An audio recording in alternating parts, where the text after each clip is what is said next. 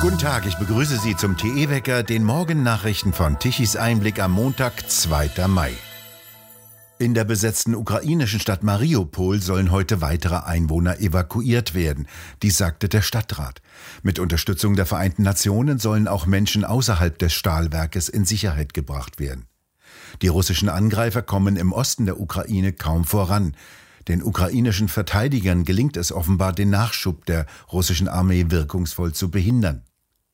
Seit Donnerstag ist eine wichtige Eisenbahnbrücke gesprengt. Am Sonntagvormittag stürzte zudem in Sutscha in Russland an der Grenze zur Nordostukraine eine Eisenbahnbrücke der Strecke nach Charkiw ein. Die Ursache ist offiziell noch unbekannt. Der Gouverneur sprach von Sabotage. Der ukrainischen Armee gelang ein Angriff auf das Quartier des russischen Armeestabes in der Stadt Isium. Dabei seien nach Angaben aus Kiew mehrere Menschen getötet worden, darunter hohe Offiziere. Auch der russische Generalstabschef Gerasimov sei dabei verletzt worden.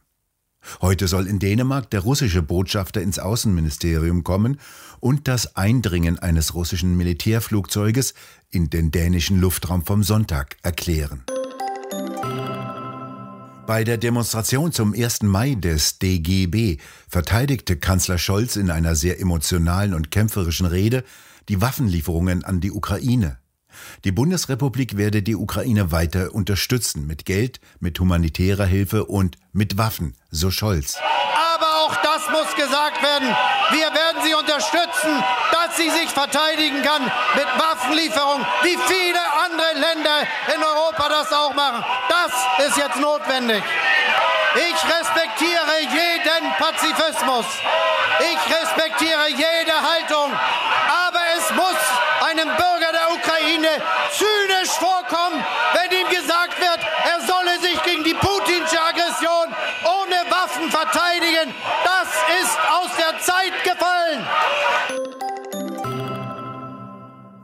Auch am vergangenen Samstag demonstrierten wieder erneut Zehntausende von Menschen gegen die Corona-Politik. Seit fast zwei Jahren gehen jetzt die Bürger auf die Straßen. Mehr Zweifel an der Rechtmäßigkeit von Bußgeldbescheiden kommen auf, die aufgrund der Teilnahme an einer nicht angezeigten Demonstration verhängt wurden. Allein in Reutlingen legten 300 Betroffene Beschwerden gegen diese Bußgelder ein. Die meisten Verfahren wurden bisher vertagt, weil sich unter anderem die vorgeladenen Polizeibeamten an keinen der Angeklagten erinnern konnten. In Reutlingen demonstrierten auch am vergangenen Samstag um die 1000 Menschen, forderten ihr körperliches Selbstbestimmungsrecht ein und sagten Nein zum Impfzwang in der Pflege. In Augsburg demonstrierten hunderte Teilnehmer, die beispielsweise Wahrheit bringt Frieden plakatierten. Sie protestierten gegen die einrichtungsbezogene Impfpflicht für die lückenlose Aufarbeitung der Pandemie, für die Aufklärung der Impfstoffe und die Anerkennung der Impfschäden. Auch in Düsseldorf waren rund 1500 Teilnehmer auf den Straßen. Sie bleiben der Regierung gegenüber weiterhin misstrauisch.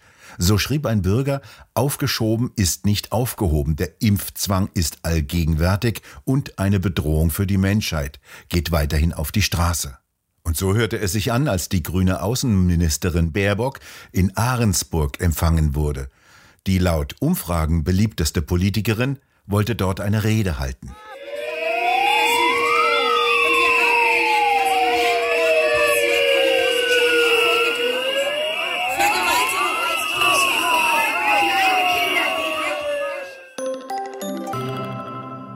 Das Bundesverwaltungsgericht verhandelt heute über zwei Anträge von Offizieren der Bundeswehr, die sich gegen eine Covid-19-Zwangsimpfung wehren.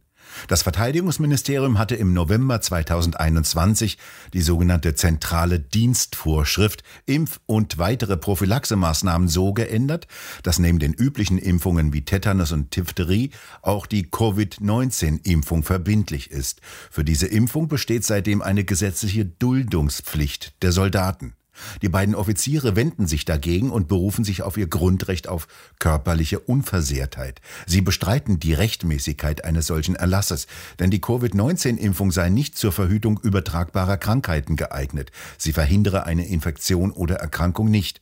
Es sei auch nicht belegt, dass die Impfstoffe die Gefahr einer schweren Covid-19-Erkrankung verminderten.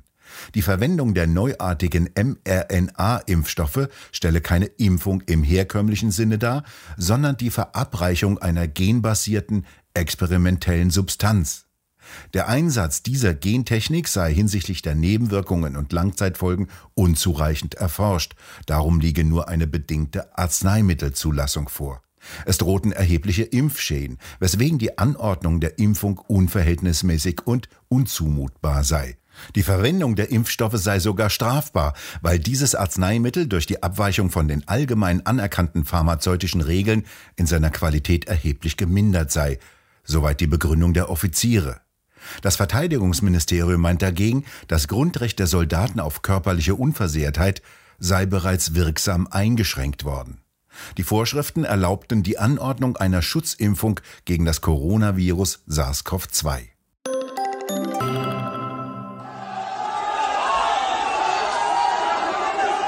Der 1. Mai in Shanghai. Auf den derzeit sonst ruhigen Straßen zogen Demonstranten und forderten Freiheit. In China will Potentat Xi Jinping seine Zero-Covid-Politik durchsetzen und damit seine Macht demonstrieren.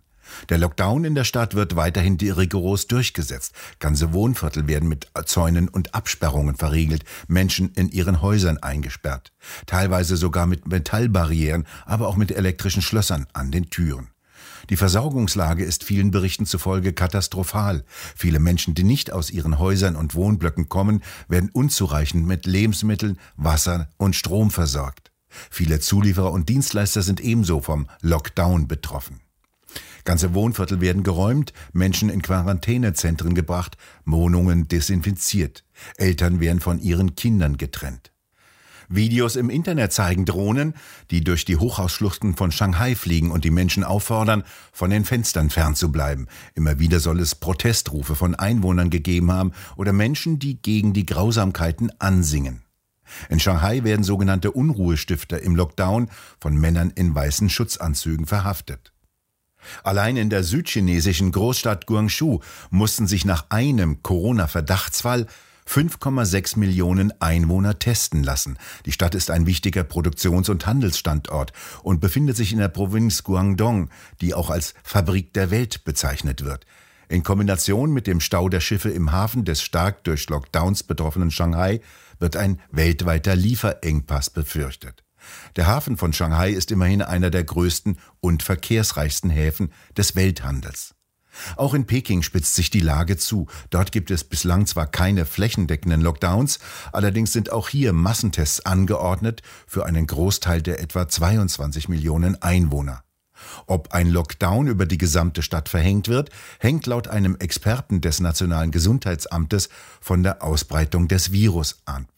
70 Neuinfektionen sind für die Stadtverwaltung jedoch ein Grund, bereits vor düsteren Zeiten zu warnen.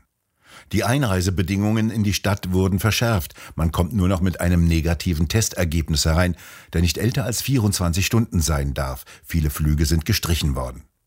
Gewaltige Quarantäne-Containerlager säumen mittlerweile eine Autobahn in der Provinz Henan.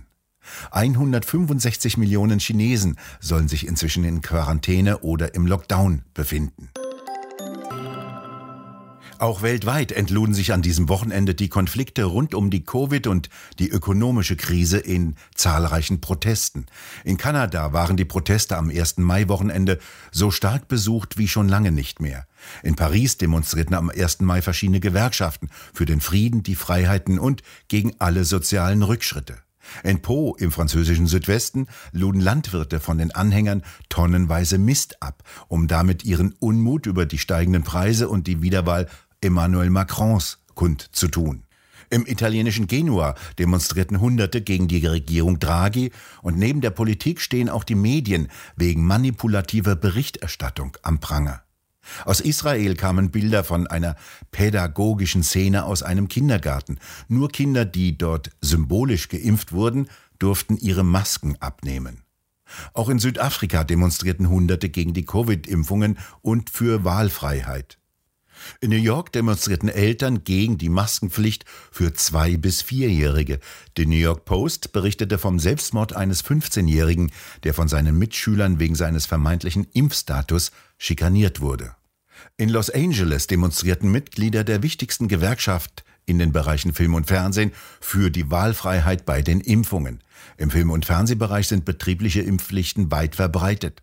Die Devise der Demonstranten war auch hier My Body, My Choice. Unter den Demonstranten waren auch einst für den Oscar nominierte Schauspieler wie Sally Kirkland, die seit 62 Jahren Mitglied der Gewerkschaft ist. Kirkland hatte sich zweimal impfen lassen und wurde daraufhin chronisch krank. In Oakland in Kalifornien protestierten Trucker vor dem Haus einer Politikerin, die für Impfpflichten und erleichterte Abtreibungen eintritt. Etwa 20 Fahrzeuge hatten sich vor dem Haus versammelt. Der Gesetzentwurf zur Impfpflicht, der noch im Gespräch, aber auch umstritten ist, soll unter anderem eine Pflicht zur Covid-Impfung für kalifornische Betriebe einführen. Im australischen Melbourne demonstrierten Hunderte für 2500 Lehrer, die ihren Job verloren, weil sie einer Covid-Impfung nicht zustimmten. Der Labour-Premier der Provinz, Daniel Andrews, steht derweil im öffentlichen Feuer wegen Korruptionsvorwürfen. In Santiago de Chile prangerten Studenten Mängel in der Infrastruktur und der Lebensmittelversorgung an. Gewaltsame Zusammenstöße mit der Polizei samt Wasserwerfereinsatz waren die Folge. Auch aus dem kolumbianischen Bogotá kamen ähnliche Bilder. Noch unklar sind die Hintergründe des jüngsten Messermordes in Berlin auf dem Neuköllner Rummelplatz an einem arabischstämmigen Clanmitglied. Am späten Samstagabend wurde er erstochen. Sein älterer Bruder wurde in Berlin ebenfalls vor vier Jahren erschossen. Das war der zweite Messermord in der Bundeshauptstadt innerhalb von nur 48 Stunden. Kurz zuvor hatte ein Afghane seiner ehemaligen Partnerin auf offener Straße die Kehle durchgeschnitten. Trocken der Norden, etwas feuchter und regnerischer der Süden. Das ist die Wetterlage heute. Im Süden und in der Mitte Deutschlands verbreitete Wolken mit einzelnen Schauern und kurzen Gewittern. Dazwischen kann auch einmal die Sonne durchkommen. Im Norden Temperaturen von 16 Grad, im Süden Temperaturen bis 20 Grad. Über Spanien und Südfrankreich liegen Tiefdruckgebiete, die bis in den Alpenraum, aber auch in Spanien selbst Schauer und Gewitter mit sich bringen. So meldet Madrid heute kräftige Regenschauer im Laufe des Tages. Wir bedanken uns fürs Zuhören und schön wäre es, wenn Sie uns weiterempfehlen. Weitere aktuelle Nachrichten lesen Sie regelmäßig auf der Webseite tischiseinblick.de. Und wir hören uns morgen wieder, wenn Sie mögen.